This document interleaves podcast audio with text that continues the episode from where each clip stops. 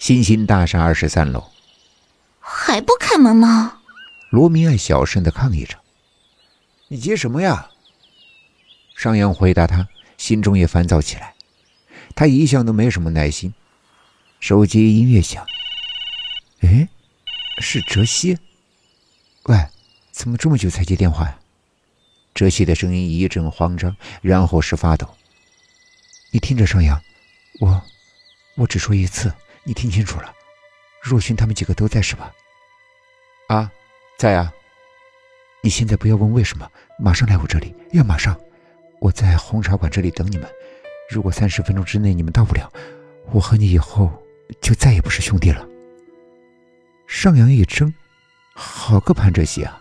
那斩钉截铁的语气，那么的认真。搞什么飞机啊？三十分钟怎么可能呢？你他妈给我闭嘴！你想下一分钟被火烧死我不管，但不要搭上其他人。我像是在说笑吗？我会拿你的生命去开玩笑吗？你自己看着办。潘哲熙挂掉了手机。上扬目瞪口呆。这家伙说的是真的吗？十年了，第一次对兄弟爆粗，可是这确实是他的声音啊。他说的是真的吗？被火烧死？可是他的语气真的是再认真不过了。钟老师。红茶馆内，客人渐渐少了。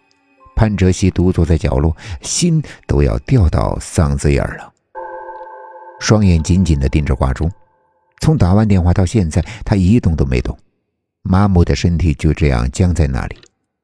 终于，他终于明白什么是身不由己，什么是如坐针毡。时间才过去三十分钟，对他来说像过了三十年。他不知道要等到什么时候，除了等待，他再也没有办法去做什么。远处的救火车的声音让他恢复了少许的知觉。快十点了，餐厅电视机扬起了人们熟悉的声音。特别新闻报告：位于城市中心广场的新兴大厦在今天早上发生火灾，火势强烈。起火楼层是位于二十一楼的凤凰酒楼，现在正在全力扑救中，暂时不清楚有多少人在灾难现场。由于火势太大，在短短三十分钟内，由三级火升为五级大火。有最新的消息，本台会在第一时间为您报道。潘哲熙怔怔地听着，默默地低着头。果然是那里，果然他还是逃不了这一个赌局。而且这个赌局是注定的，他搭上了和上扬十年的友情来赌这一局。如果他不信任他，如果他带不出他们，如果他……天哪，谁来救救他？真的再也不敢想下去了。餐桌上的手机还是没有声响，凝视着他伸出了颤抖的手，可刚一碰到，就马上收了回去。潘哲熙苦笑，原来他的坚强都是装的，原来他的勇气都是装的，他竟然没有了再打一个电话的力量。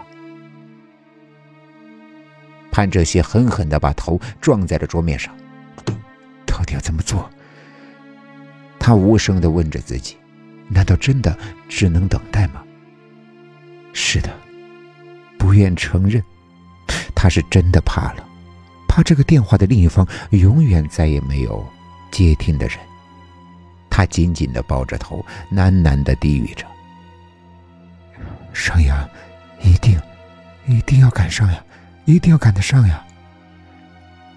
时间在不知不觉中流逝，在柔和的灯光中，一双充血的眼睛圆睁着，恐惧、担忧、孤独、疲劳，等等等等，各种各样的感受充斥在身体内。潘哲熙觉得自己就快崩溃了。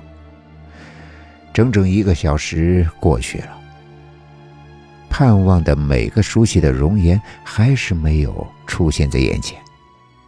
潘哲熙的心头犹如万吨巨石压着，他快要不能呼吸了。动一下，快点动一下！求求你快点动一下！他听到了心中那绝望的乞求的声音。拼了！用尽全力，把手缓缓的伸向了手机。啪的一声，一只有力的大手捉住了他发抖的手。他吓了一跳，茫然的原地抬起头。等他看到来人的时候，再也控制不住了。他跳了起来，双手吃力的抓着那人的双肩。终于，他还是赶上了。失而复得的狂喜让他的双眼水气泛滥，千言万语最终只能哽咽出一句话：“你终于来了。”迷蒙的泪眼中，他发现上扬的身后还站着几个人，是他们：钟启老师、明爱、若寻、佳明、俊辉。太好了，实在是太好了，他们都活着。他用力的揉揉通红的眼，可恶，太丢人了！他一个大男人竟然在这个时候，在他们的面前掉眼泪。